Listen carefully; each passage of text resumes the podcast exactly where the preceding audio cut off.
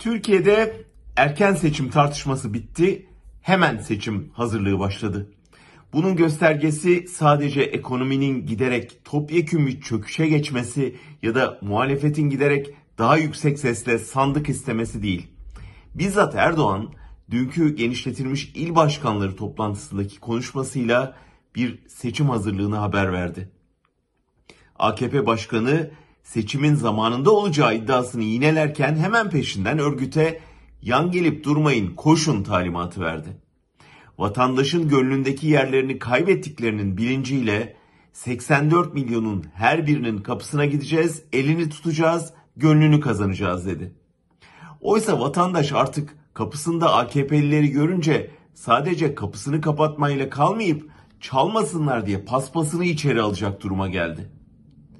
Bu siyasi tablodan ve ekonominin gerçeklerinden tamamen kopan Erdoğan, krizi dini ayetlerle ya da Kurtuluş Savaşı hamasetiyle yönetmeye çalışıyor ama söylediği her söz yangını söndürmek şöyle dursun benzin döküyor. Vatandaş ne ayet ne savaş dinliyor. Elinde kalan son kuruşta erimeden döviz almaya çalışıyor. Onu da alamayacak durumda olanlar çoğunlukta tabii. Sonunda dün Ankara sokaklarından hükümet istifa sloganını duyduk. Oysa bırakalım hükümeti, Maliye Bakanı'nın bile istifasına izin verilmeyen bir dönemdeyiz.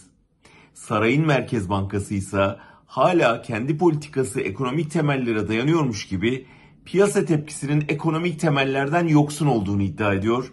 Krizi dış güçler tetikliyor argümanının bir başka versiyonu bu da. Krizin asıl nedeni olan bu zihniyetin krizi yönetmesi ya da çözmesi imkansız olduğuna göre şimdi beklenen bu iktisadi krizin bir siyasi krize evrilmesi ve seçimi kaçınılmaz hale getirmesidir. Bundan sonra Türkiye'nin önündeki asıl mesele yaşanan yıkımı devralacak hükümetin bununla nasıl baş edeceği ve Erdoğan'dan başka yönetici tanımadan yetişen bu kuşağın ömrü boyunca bu bedeli nasıl ödeyeceği meselesidir.